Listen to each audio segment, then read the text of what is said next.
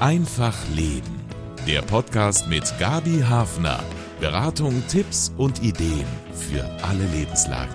Unser Gehör kann bis zu 400.000 Töne unterscheiden und reagiert auf Schallwellen in einem riesigen Frequenzbereich. Viele Menschen lässt es aber irgendwann im Stich. Sie hören schlecht. Gespräche werden dann schwierig auch die Partner leiden dann manchmal mit. Wie viel kann die Medizin da heute ausgleichen oder verhindern? Hallo und herzlich willkommen zu einer Einfach Leben Folge über Hilfe bei Hörproblemen. Ich bin Gabi Hafner und begrüße die Gehörspezialistin Dr. Nora Weiß. Sie ist Leiterin des Hörzentrums am Klinikum rechts der ISA der TU München. Schön, dass Sie bei uns sind, Frau Dr. Weiß. Sehr herzlichen Dank für die Einladung. Ich freue mich auch hier zu sein und dieses wichtige Thema gemeinsam mit Ihnen beleuchten zu dürfen. Als Ohrenspezialistin, wo ordnen Sie die Rolle des Hörsinns denn für unser Leben ein? Ja, nicht umsonst hat man Immanuel Kant ein Zitat zugesprochen, in dem er sagt, ähm, nicht zu sehen trennt von den Dingen, aber nicht zu hören trennt von den Menschen. Ich glaube, für Normalhörende ist es oft sehr, sehr schwierig, sich bewusst zu machen, wofür das Gehör dient. Manche Sachen bemerkt man erst die Wichtigkeit, wenn man sie nicht mehr hat es fängt im Kleinen an, zum Beispiel, dass es uns vor Gefahr beschützt, indem es uns ankündigt, von welcher Seite sich die Straßenbahn nähert.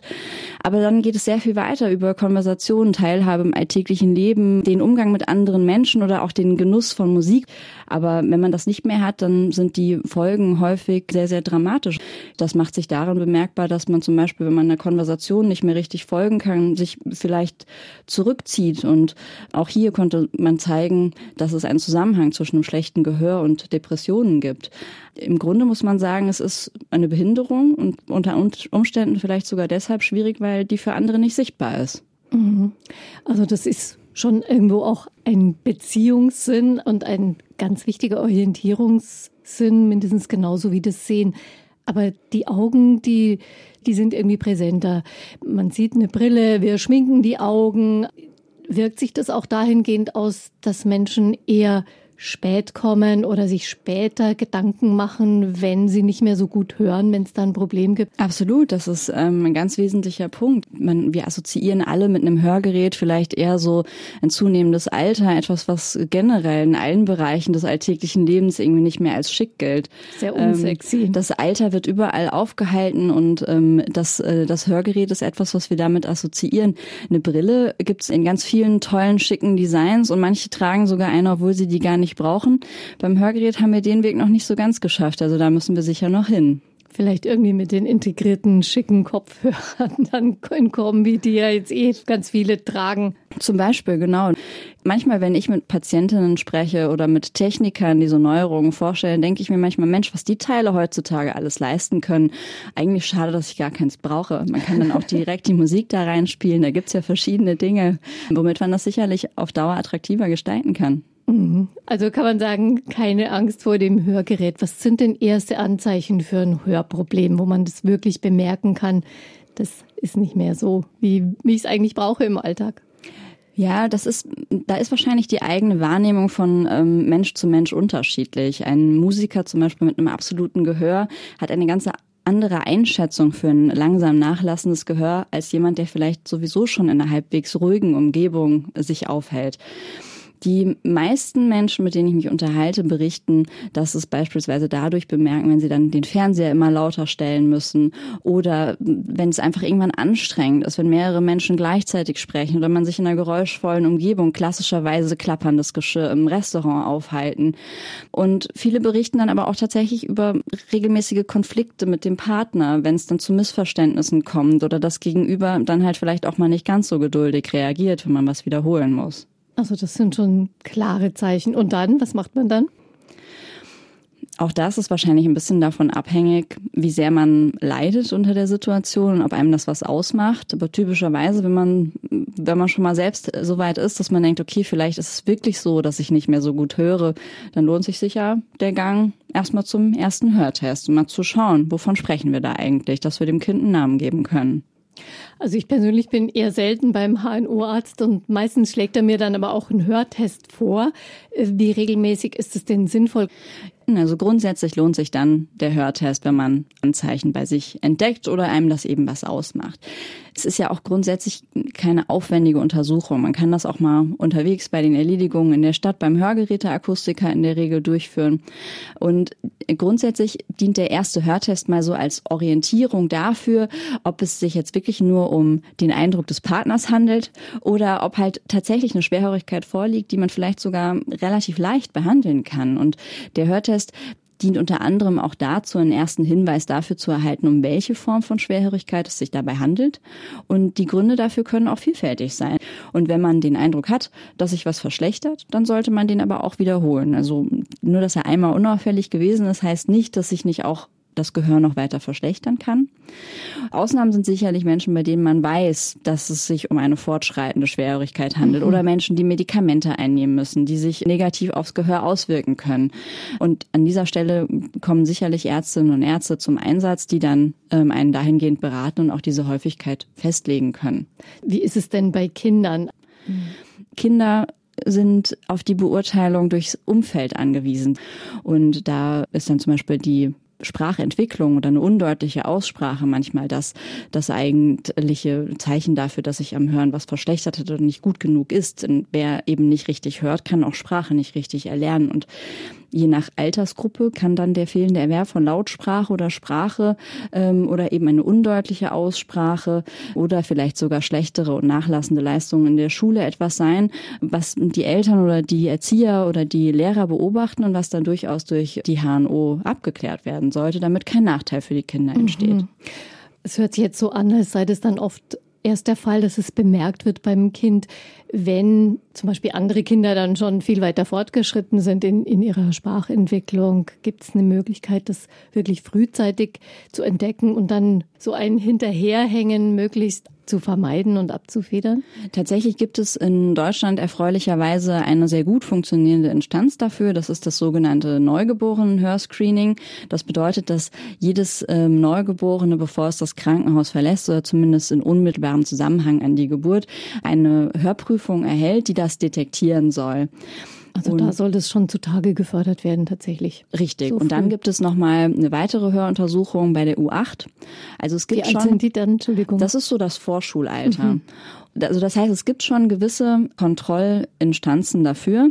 Allerdings ist es so, dass die nicht alles abgreifen und dass sich nicht auch in der Zwischenzeit noch was entwickeln kann.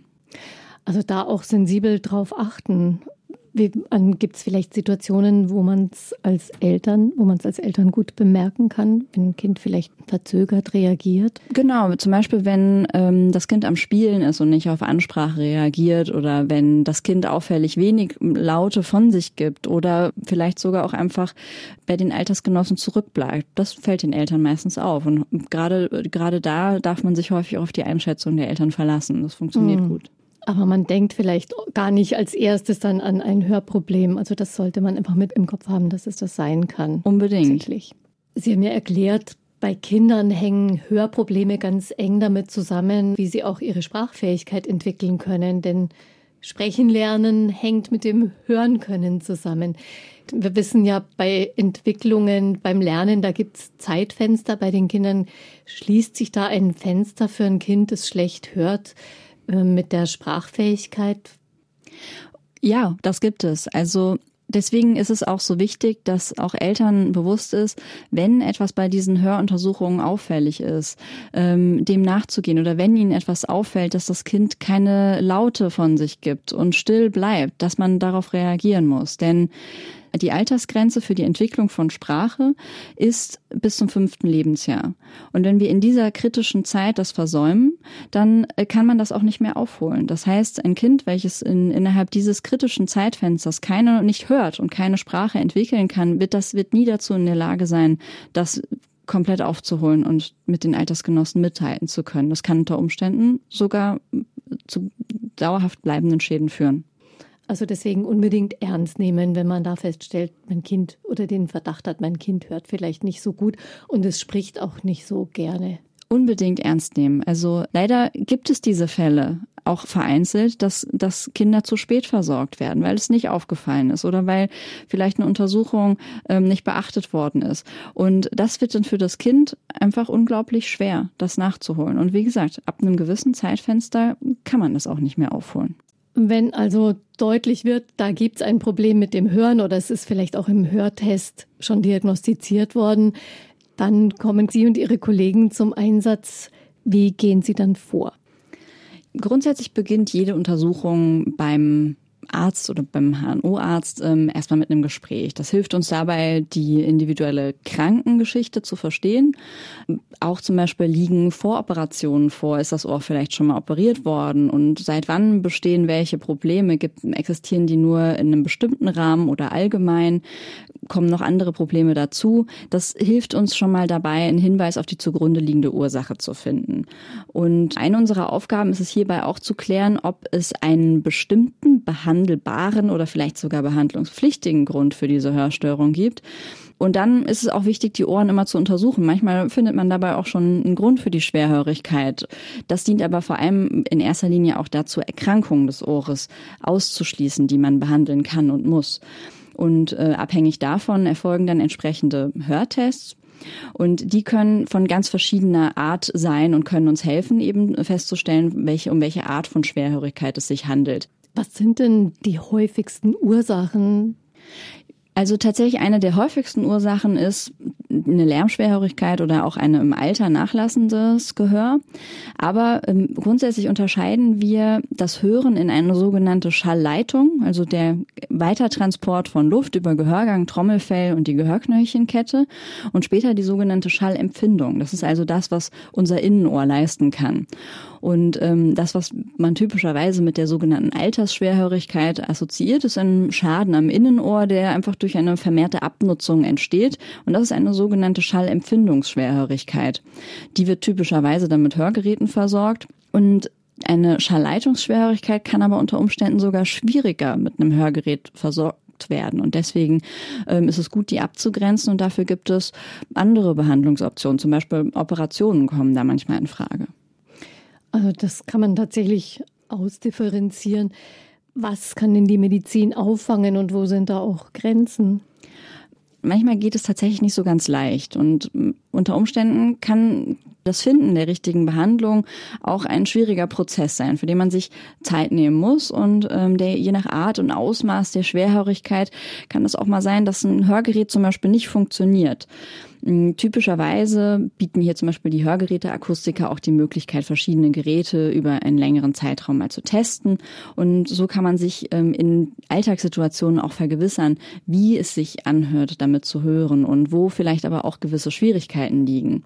Und die Akustikerin passt dann vielleicht auch zwischendrin nochmal an, an diese Probleme oder an diese Situationen, die Schwierigkeiten gemacht haben und wichtig ist wahrscheinlich, dass man sich dabei auch nicht allzu schnell entmutigen lässt und sich die Zeit mhm. nimmt, mit dem Gerät dann auch mal die Umwelt wahrzunehmen und sich ein bisschen hineinzuhören. Ja, es gibt ja total viel verschiedene Hörsituationen so im Alltag. Ein Zweiergespräch oder Gespräche äh, oder Begegnungen mit, mit größeren Gruppen, dann, was Sie schon genannt haben, das, das Restaurant, wo dann auch noch Geschirr klappert und eine Situation, wo ich genussvoll Musik hören will, das ist ja total unterschiedlich. Hm, können Sie was darüber sagen, wie, wie hoch, wie gut die Chancen sind, dass Betroffene wirklich ihre Hörhilfe, ihr Hörgerät finden, wo sie echt sagen, ja, das ist jetzt vielleicht nicht mehr ganz wie früher, aber das ist jetzt schon wieder gut und jetzt kann ich da auch entspannt damit leben. Ich glaube, jeder kennt vielleicht den einen oder anderen Fall auch aus dem persönlichen Umfeld, wo das genauso gewesen ist, dass so sehr lange so eine Berührungsangst bestand und ähm, die Hürde zum Akustiker zu gehen und sich versorgen zu lassen sehr, sehr hoch war. Und wo wir aber genau das beobachten, dass dann plötzlich Dinge wieder möglich sind. Und es gibt nichts Schöneres als denjenigen oder diejenige, die dann sagen, Mensch, jetzt ähm, kann ich mich wieder normal mit, ähm, mit Opa unterhalten und ähm, habe das Gefühl, mein Mann folgt wieder dem Gespräch oder meine Frau kann ähm, kriegt's wieder mit, was die was die Enkelkinder erzählen und das macht Mut Sicher gibt es auch die eine oder andere Art von Schwerhörigkeit, die mit dem Hörgerät nicht zu versorgen ist. Aber zum Beispiel da, auch da lohnt sich meistens der Gang nochmal zur Ärztin, um genau auf diese Schwierigkeiten hinzuweisen, das nochmal untersuchen zu lassen und zu schauen, ob dann vielleicht eine Alternative hilfreich ist. Mhm. Und würden Sie sagen, wie groß ist ungefähr der Kreis derjenigen, die wirklich diese Erfolgserlebnisse haben und mit ihnen dieses ganze Umfeld, das äh, dass die Kommunikation einfach wieder flutscht und man wirklich so dabei sein kann mit allen Sinnen quasi. Ja, meiner Wahrnehmung nach ist das schon die Mehrheit. Die erste Lesebrille für einen Computerbildschirm, so mit Mitte 30, das ist heute schon ganz normal geworden, aber sich eben einzugestehen, wir haben schon angesprochen, dass man nicht gut hört, das scheint vielen doch schwerer zu fallen. Welche Folgen hat es denn, wenn ich eine Schwerhörigkeit gar nicht ernst nehme und es wirklich einfach möglichst lang ignoriere, vielleicht wenn man im beruflichen Umfeld jetzt kein Problem damit hat, weil sich im Homeoffice als ITler, was, was kann das für Folgen haben? Auch das ist natürlich wieder ganz stark vom Alter abhängig. Wir haben es vorhin kurz angesprochen, wenn, wenn ein sehr kleines Kind schwerhörig geboren wird ähm, oder bereits im Kindesalter eine Schwerhörigkeit entwickelt, dann erlernt es vielleicht die Sprache nicht so wie die anderen Kinder, bleibt in der Entwicklung zurück und ist sogar langfristig auf Unterstützung angewiesen. Bei berufstätigen Erwachsenen kann es dann sein, dass es zu beruflichen Problemen kommt. Das oberste Problem, mit dem sich Erwachsene aber häufig beschäftigen, was ihnen wahrscheinlich am meisten schadet, ist, dass man irgendwann gar nicht mehr alles so macht, woran man Freude hat und was einen dann auch gewissermaßen geistig fit hält. Also das beste Beispiel ist ähm, auch hier wieder die Situation im Gespräch mit Freunden, vielleicht auch ähm, äh, irgendwo im öffentlichen Umfeld. Man bekommt irgendwie nicht so nicht mehr so genau mit, worum es eigentlich geht. Vielleicht fühlt man sich dann sogar ausgeschlossen und nimmt automatisch irgendwie weniger teil. Und da noch schlimmer, vielleicht Vielleicht gilt man sogar irgendwann als gewissermaßen kauzig und geht dann vielleicht auch gar nicht mehr zu den Treffen hin. Und das ist meiner Auffassung nach fast das Schlimmste, der, der Rückzug aus dem sozialen Leben und den aktiven Tätigkeiten. Vor allem ist das auch bei älteren Menschen häufiger das Problem. Denn wenn man dann den Geist nicht mehr mit diesen Interaktionen fit hält, dann kann sich das tatsächlich negativ auf die Kognition zum Beispiel auswirken und uns auch schneller geistig altern lassen. Mhm. Also ja, das sind ja auch Signale, die quasi der Hörsinn an das Gehirn sendet, die dort weiterverarbeitet werden. Hat es dort auch Auswirkungen, wenn ich eben sehr schlecht höre, wenn da viel weniger Signale oder quasi gar nichts mehr ankommt?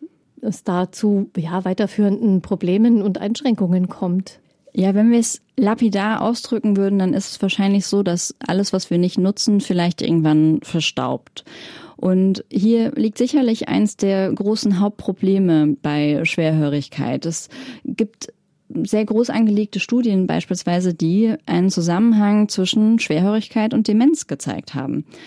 Also es das heißt jetzt nicht automatisch, dass ähm, Schwerhörigkeit zu Demenz führt und dass jeder, der Schwerhörigkeit hat, auch irgendwann äh, dement sein muss. Was es aber zu beachten gibt, ist, dass Schwerhörigkeit und Demenz zum Beispiel ähnliche Risikofaktoren haben, dass zum Beispiel auch manche Formen von Demenz durch ein schlechtes Verstehen auffallen können. Und umso wichtiger ist es tatsächlich, dass man, ähm, wenn einem gewisse Phänomene im eigenen, ähm, im eigenen Alltag auffallen, durchaus auch das ärztlich abklären lässt.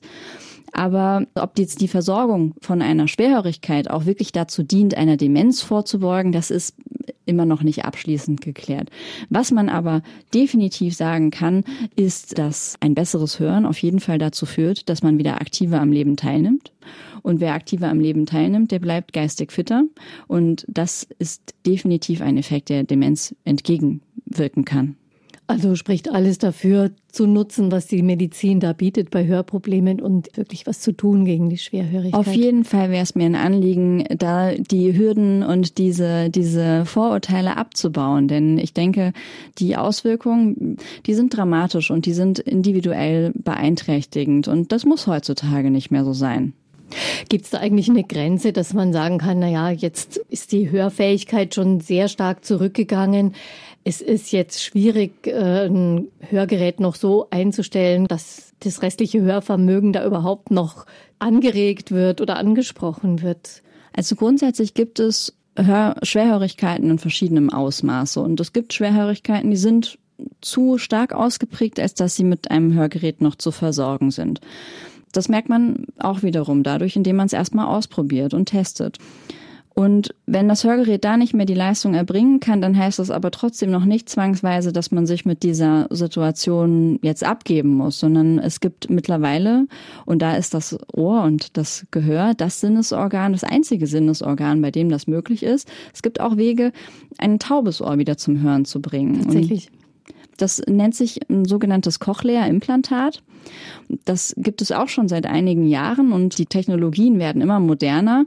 Und das ist eben genau für jene Menschen, die so stark schwerhörig sind, dass es mit dem Hörgerät alleine nicht mehr klappt. Und da ist es so, da wird ein Implantat in einer Operation ins Innenohr eingesetzt. Und das, was das feine Sinnesorgan des Hörens vorher alleine geleistet hat, wird dann durch so eine, durch eine Stimulation des Hörnervs direkt durch Strom geleistet. Und da sind, werden die Erfolge eigentlich immer besser. Also grundsätzlich denke ich, darf man sagen, Schwerhörigkeit ist nichts, womit man sich per se abfinden muss. Also kann man echt sagen, keine Angst vor Schwerhörigkeit, weil da sind die Möglichkeiten wirklich inzwischen sehr, sehr groß, da Abhilfe zu schaffen. Klingt gut. Wir haben ja auch schon ein bisschen gesprochen über Kinder mit Hörstörungen, Hörschwierigkeiten. Ist denn die Therapie bei Kindern ähnlich wie bei Erwachsenen oder kann man da noch mehr vielleicht durch ein, ein Training erreichen? Teils, teils. Die Unterschiede fangen schon bei der Untersuchung an. Also Kinder sind nicht immer so geduldig und auch nicht immer so kooperativ wie Erwachsene in solchen Testumgebungen.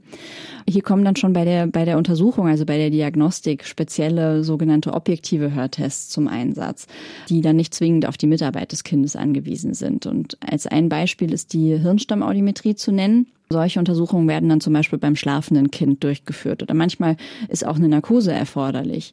Und was dann die Behandlung betrifft, unterscheidet die sich vor allem darin, dass Kinder doch häufiger noch ein sehr viel intensiveres oder ganzheitlicheres Betreuungskonzept brauchen als die Erwachsenen. Denn ähm, je nachdem, ob die dann ein Hörgerät oder ein Implantat bekommen, muss man sich bewusst machen, dass die ja wahrscheinlich nie genauso gehört haben wie der Erwachsene, der irgendwann von der Schwerhörigkeit betroffen betroffen ist. Das heißt, die brauchen eine gute Betreuung, um ähm, das im Gehirn verarbeiten zu können, was sie dann da plötzlich wahrnehmen. Und je nachdem, wie lange die Schwerhörigkeit bestand, auch das aufzuholen, was das äh, fehlende Gehör vielleicht an Entwicklungsverzögerung bereits verursacht hat. Außerdem sind auch Kontrollen typischerweise intensiver und regelmäßiger, mhm. weil man eben nicht so sehr darauf sich verlassen kann, dass das Kind von alleine sich äußert, wenn irgendwas nicht ja. funktioniert oder wenn das, wenn vielleicht das Implantat oder das Hörgerät mal ausfällt. Es hat, hat dann einfach auch eng damit zu tun, dass Kinder ja immer noch dazu lernen und Fortschritte machen und die Entwicklung da auch weitergehen soll. Das muss ja dann auch vom Hörsinn mitgetragen werden, quasi diese Fortschritte. So ist es. Sobald die dann versorgt sind, muss man sagen, nehmen, lernen die die Welt nochmal neu kennen, sehr, sehr häufig. Ja, ist toll, wenn Sie das ermöglichen können. Ich möchte zurück in den Alltag von uns allen, denn wir sind ja alle mit unserem, auf unseren Hörsinn angewiesen. Die Augen, die können wir zumachen, aber die Ohren sind ja eigentlich immer online, um modern zu sprechen. Hat das Gehör denn heute auch mehr Stress durch ganz viele Lärmquellen im Alltag und eine Umgebung, die nicht unbedingt akustisch immer so angenehm ist? Also wenn ich allein schon dran denke, wie viel so Signalgeräusche, zum Beispiel im Verkehr, diese dieses Tuten, wenn Fahrzeuge rückwärts fahren, der wunderbare Signalton, wenn die Münchner S-Bahn ihre Türen schließt, der manchmal auch noch extra lang äh, da kommt. Da denke ich mir, das würde ich gar nicht unbedingt so laut hören wollen am liebsten. Also ist da Stress unterwegs auch für das Gehör? Ich weiß genau, was Sie meinen. Mein Lieblingsbeispiel ist, dass dieses fürchterliche Vibrieren von diesen Smartphones, denn die dann angeblich leise gestellt sind ähm, und dann aber trotzdem vielleicht im Konzert mal äh, heimlich und still und leise vibrieren. Also ja, auch hier lohnt es sich zu unterscheiden. Ähm, tatsächlich ist es so, dass der Alltag zunehmend geräuschvoller wird und viele Dinge geschehen gleichzeitig. Die Menschen reden durcheinander, die Innenstädte werden immer voller. Ähm, da fällt es dann schon manchmal schwer, sich auf das zu konzentrieren, was man gerade hören möchte. Und manchmal habe ich dann auch das Gefühl, es wäre jetzt eigentlich schön, man hätte so ein Hörgerät, was man einfach mal ablegen kann. Ob das jetzt wirklich ein Stress für das, ähm, für das Ohr, ich denke, das hat viel mit Konzentration zu tun, ähm, was, was wir daran als stressig empfinden. Unbestritten schädlich aber sind zu hohe Schallintensitäten, also Lärm. Lärm kann erwiesenermaßen ab einem gewissen Schalldruckpegel das Gehör wirklich langfristig und dauerhaft schädigen. Und hier gibt es einen nachgewiesenen Dosiseffekt. Also das heißt, je länger und je öfter, desto schlechter. Und da gibt es sogar gewisse Schalldruckpegel, die als schädlich nachgewiesen worden sind. Deswegen muss man sagen, dass bei Lärmexposition jedweder Art, also sich ein Gehörschutz empfiehlt. Auf der Baustelle ist das dann typischerweise diese Mickey Maus, die jeder kennt. Mhm. Ähm, und aber auch schon für Jugendliche. In der Disco kann man manchmal auch relativ unauffällig mit den klassischen Ohrstöpseln oder im, Zweifels auch mit, im Zweifelsfall auch mit Haushaltswarte das Gehör schützen. Denn ja, mit dem Hören ist es so, wie wir es ganz am Anfang gesagt haben, was man daran hat, das merkt man oft erst, wenn es nicht mehr so da ist. Und deswegen sollte man das möglichst erhalten. Also tatsächlich das eigene Gehör aktiv schützen, wenn man sich in eine, bewusst in eine Umgebung begibt, wo man schon weiß, da ist es jetzt laut. Also vielleicht auch ein großes Festival, da wirklich was mitzunehmen. Unbedingt. Also wenn, wenn ich ausgehe oder fest auf Festen eingeladen bin, auf Hochzeiten und dann abends die Musik laut gedreht wird, ich habe die Ohrstöpsel immer in der Handtasche. Und sie nee, holen es dann auch manchmal raus. Unbedingt. Aber manchmal kommen die Störgeräusche gewissermaßen aus dem eigenen Körper. Tinnitus hat ja schon quasi den Status einer Zivilisationskrankheit. Es gibt sehr viele Betroffene. Ist Tinnitus denn eigentlich ein Gehörproblem oder ist es ganz was anderes?